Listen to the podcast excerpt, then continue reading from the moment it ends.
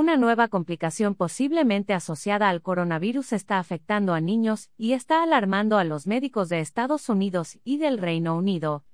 En Estados Unidos, hasta el 5 de mayo se reportaron 64 casos en Nueva York. Mientras que en el Reino Unido se han reportado más de 100 niños que presentan síntomas. En varios países de Europa como Italia y Francia se observa la misma reacción. Los doctores afirman que los pacientes están mostrando síntomas similares al síndrome de Kawasaki. De acuerdo al Centro para el Control de Enfermedades, CDC por sus siglas en inglés, el síndrome de Kawasaki es una enfermedad aguda cuya causa es desconocida. Esta enfermedad consiste en la inflamación de los vasos sanguíneos de todo el cuerpo, y suele afectar a menores de 5 años. En el Reino Unido los doctores recibieron órdenes de estar atentos ante una reacción extraña en niños infectados con COVID-19.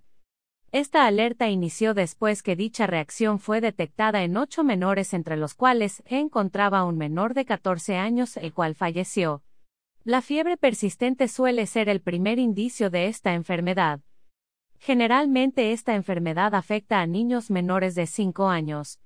Entre los síntomas que este síndrome puede causar se mencionan ojos enrojecidos, hinchazón en pies y manos, ganglios linfáticos inflamados, erupción rosada en espalda, abdomen, brazos, piernas y zona genital, dolor en las articulaciones, vómito, diarrea, dolor abdominal.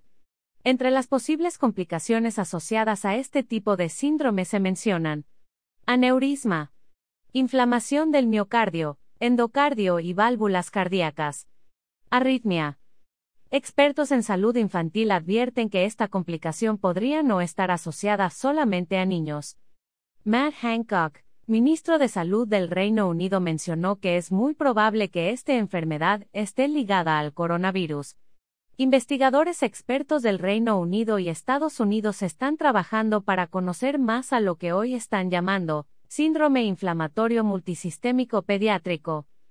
Mientras el síndrome Kawasaki afecta en su mayoría a niños de hasta 5 años, esta nueva enfermedad ataca a niños hasta la edad de 15 años.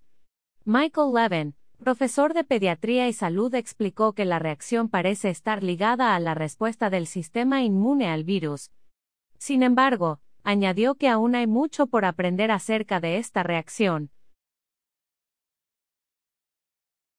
Gracias por seguir escucha las noticias de hoy.com.